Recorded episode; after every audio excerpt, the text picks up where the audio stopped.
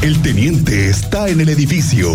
Nadie conoce Querétaro como el teniente Mérida en Así sucede expreso. Teniente Mérida, ¿cómo estás? Muy buenas tardes. Bienvenido a Así sucede en expreso. Muy buenas tardes, Miguel Ángel. Buenas tardes en nuestro auditorio. Amigo Cristian, el rey del rating. Amigo mío, bienvenido. El rey del rating.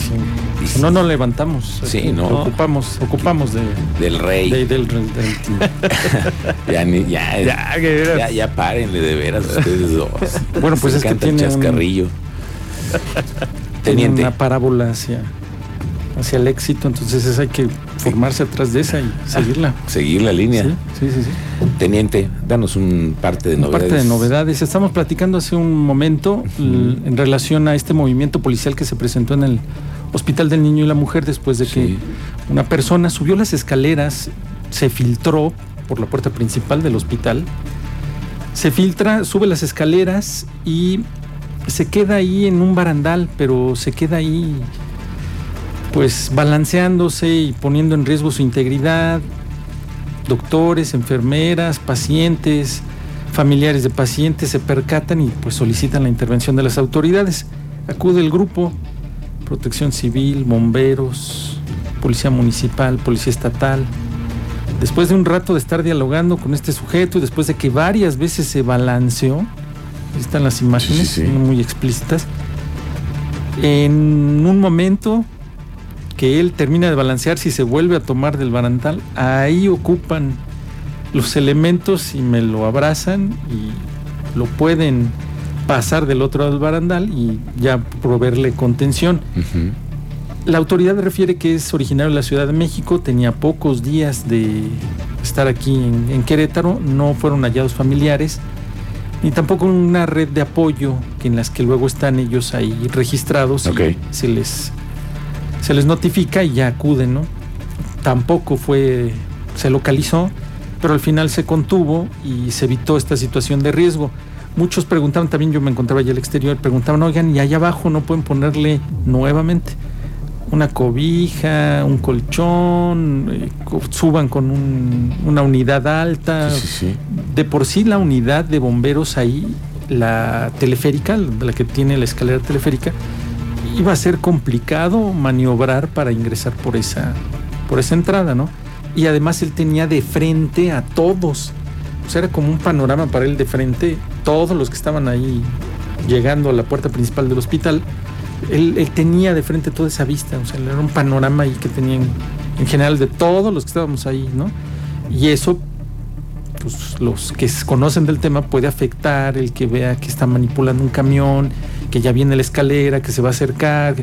Pues los que conocen del tema deben de saber si era o no, era una opción haber acercado la, la escalera teleférica. Pero al final se contuvo, sí ocasionó mucho movimiento, imagínate, entre pacientes, doctores, enfermeras, viendo a esta persona balanceándose en Sí, el sí, barandal. claro.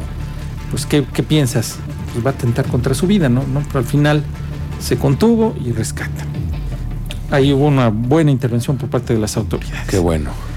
En otro tema, fíjate que hubo una mujer que engañaba a ciudadanos haciéndose pasar por servidora pública estatal caray.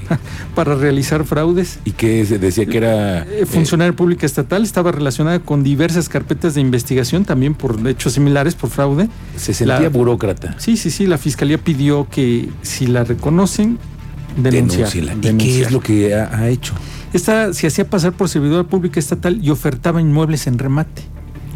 Se invita a la ciudadanía que si fue víctima de esta persona o similar a esto, pues acuda a la fiscalía, a una unidad de la fiscalía para conocer del tema y pueda realizar su denuncia. Y traía tarjetas de presentación. o traía- Realizó la denuncia de una posible víctima del delito de fraude genérico por una supuesta servidora pública estatal. Se iniciaron las acciones de investigación y como primer resultado el saber que la hora imputada no es parte de ninguna institución gubernamental. Pues se investigó y no, no pertenece. En la nómina no estaba. No está. Luego se identificó que la detenida ofrecía a distintas personas predios y bienes supuestamente propiedad del gobierno del Estado a bajo costo, diciendo que eran remates que estaban realizando las instituciones públicas. Sin embargo, ninguno de estos bienes estaba a la venta o formaban parte del patrimonio del Estado. O sea que hacía su listado, buscaba propiedades o Mira. bienes y, y los ofrecía. y a poco y- cayeron varios. pues vamos a ver cuántas carpetas se agregan, ¿no? Ya la identificaron, se solicitó, se solicitó el orden de aprehensión, se la cumplimentaron, fue detenida y ya presentada en la audiencia inicial, donde el juez de la causa y su defensa penal escucharon los hechos que se le imputan. 442-213-1120, extensión 101 para denunciar y presentar su formal denuncia ante, si usted fue víctima de algo similar que se, se identificaba como una servidora pública estatal y ofertaba bienes muebles o edificios a bajos costos, acuda con la fiscalía ese número al 442-213-1120, extensión 101, para que dé seguimiento.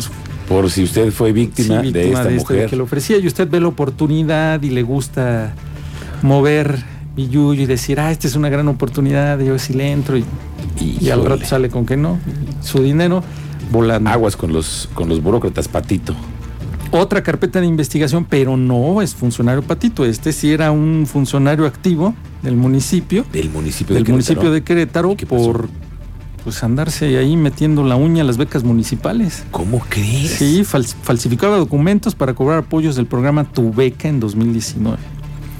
Arturo Torres, secretario de Desarrollo Humano, se lo informó y confirmó que los hechos fueron entre el 2019 y el, 20, el 2020. Existe actualmente una carpeta de investigación en la Fiscalía Especializada en Delitos Cometidos por Servidores Públicos en contra de Ramsés N. Por ahí, si lo conocen y lo escuchan, pues. ¿Y trabajaba en la Secretaría de Desarrollo Social? sí, se tenía la uña larga. La uña larga. No, qué cosa. Aún se desconoce el monto porque está en investigación. Esto fue lo que dijo el secretario para conocer el causa. Hay una denuncia y estaremos en espera de, lo que la fiscalía nos, nos, pueda comentar. ¿Cuánto fue el monto Gracias. De lo, perdón, del monto? Y... No tengo el monto, tenemos una denuncia en la cual se está llevando a cabo la investigación y tenemos que esperar a que concluya para poder determinar el, monto. 2019 creo, 2020. Muchas gracias. la carpeta, perdón? ¿Y el funcionario fue destituido o sigue en, en la administración? Ahí está, destituido, exfuncionario, cobró becas destinadas a estudiantes del municipio de Querétaro y lo hizo a través de un cajero de una institución bancaria. Es decir, él tenía el acceso a las cuentas y a las tarjetas de las becas. Falsificaba documentos. Y se le hizo fácil quedarse con lo de las becas. Sí, claro. ¿Sabe cuántos No, no, no. Todavía, todavía no. todavía no. todavía no. Pero algo importante, ¿eh? Aquí pueden salir embarrados otros directores de instituciones de educación, ¿eh?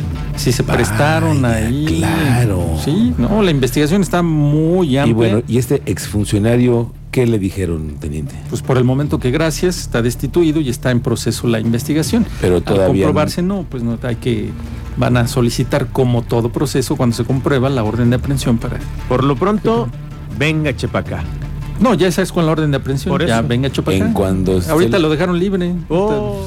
Todavía no. Todavía no. Fue destituido, pero pues imagínate andarte maquinando, o sea, todo, tienes que maquinarlo, o sea, tienes que cómo le voy a hacer, qué tengo, qué documentos tengo que falsificar, cómo Son le tengo delincuentes, que hacer, teniente. Son ladrones profesionales. Ramsés N, lo conocen ahí. Sí, sí, sí. pero qué peligro que estén en, en lugares en donde hay recursos públicos. Qué delicado pues ojalá que haya consecuencias. Debe de haberlas. mano dura. Pues la fiscalía especializada tiene que ahí robustecer esa carpeta, tiene que integrar todo lo que pueda. Ahorita deben de tener bastante jale los investigadores para comprobar ¿A dónde cuántas becas, qué monto Híjole. ¿Y cómo lo hizo? Eh, Acudir a los cajeros y sacar y comprobar y yo soy fulanito de tal, yo soy estudiante y complicado. ¿eh? Sí, sí, sí. Qué ambición. con esa parte de novedades ahí tienen ustedes. hacemos una referencia ahorita para hablar de lo que está pasando en Calesa. Muchas quejas de los vecinos por la obra que Está retrasadísima, retrasadísima. Pero retrasadísima. Retrasadísima. Y además no hicieron bien las cosas. Hay algunos cables tirados. Ahí, aquí me mandaron una foto unos vecinos en donde se están cayendo prácticamente los postes. Pero, pero esa es una área de oportunidad para la legislatura porque eso se puede, se puede legislar de que las compañías cableras de telefonía, su cableado, una, sea subterráneo o esté a una altura determinada porque los trailers se atoran, camionetas de tres y media, el conductor imprudente que pega en un poste, lo derriba, Ah, sí. dejó sin conexión, sin luz, sin telefonía, sin internet, a toda la colonia y no pasa nada, Nada. abandonan el vehículo y se retiran. Ya nada nos llega la policía, lo resguarda. Ahí hay una laguna grande. Este es un área de oportunidad para los Eh, y legisladores y los regidores. políticos. y los regidores, pues se les aprende, vienen y Ya no escuches tantos políticos porque Sí, ya sí, sí, es se les áreas de aprende. oportunidad. Las áreas- nomás, no, no ahí es una bola de quejas en Caleza. No, Eso no, es lo pues, que está sí, pasando. ya están afectados. yo no, yo no sé qué va a pasar el día que vayan los, los que andan haciendo campaña permanentes, que es que se la viven en campaña muchos. Cuando vayan allá a Caleza a ver cómo los van a recibir. ¿eh? Pues no sé si se han acercado a su delegado, de- deben de tener no lo delegado. sé, pero híjole, cómo hay quejas en Hay Caleza. delegados. En la Ciudad de México los delegados son exigidos. Sí, sí, sí. ¿Aquí los conoce? No. ¿Conoce alguien a su ¿Cuándo va el delegado? delegado? ¿Cuándo No, lo ves? no. No sé si el, el delegado de esta, ¿qué debe ser? ¿Epigmenio? Cayetano Rubio. Cayetano, Cayetano es Rubio. Cayetano Rubio. Pues que se vaya a dar una vuelta a Caleza. Sí, que los atienda, que se presente y buenas los toque. ¿Qué se Buenas les tardes, ofrece? sí. ¿En qué no, puedo hombre, apoyarles? no te quiero Oh. decir cómo les va a ir. Oh, pues me hablen, que me hablen. Ahí estamos presentes para darles que vaya el teniente, eso Sí, es sí, sí, todo. claro. Ok, teniente, ¿dónde te encontramos en redes sociales? Eh, estamos en Twitter como Mérida7776, muy activas las redes sociales, no dejan redes Sí. sociales de más Twitter ¿eh? Que Oye, Facebook. no ha sabido nada qué pasó con el campanario, ya no- el tema del, del vecino que está Después de la reunión, que ya, ya tuvieron un acercamiento, una Sí. reunión, esa es la que estamos. Pero no, eh, ha- no, ha, habido- no ha habido otra vez bloqueos ni nada. no, eso. no, no, no, hasta el momento no. Pero sí, ese si no bloqueo sí les ayudó. Bloqueo cosa. Puerta Norte y las, la principal en viernes, proveedores, visitas, eh, todos los que llegan a prestar servicio. Pues sí, pero se habla de una injusticia de parte No, del pues, fraccionamiento. Y no lo dudo. Ya No, si, el que- juez, si un juez ya le concedió al quejoso, le concedió sus garantías y no se las respetaron, Claro. ¿qué esperas? tiene ¿Qué derecho. esperas? si- Pero ¿cómo es posible que los jueces no puedan intervenir dentro del campanario? Porque ahí son las otras reglas. Pero ¿cómo puede sí. ser? No lo- yo no lo entiendo todavía. Welcome to México. Welcome to Mexico. Muy bien. Gracias, Teniente Mérida. Que tengas buena tarde. Buena tarde. Adiós.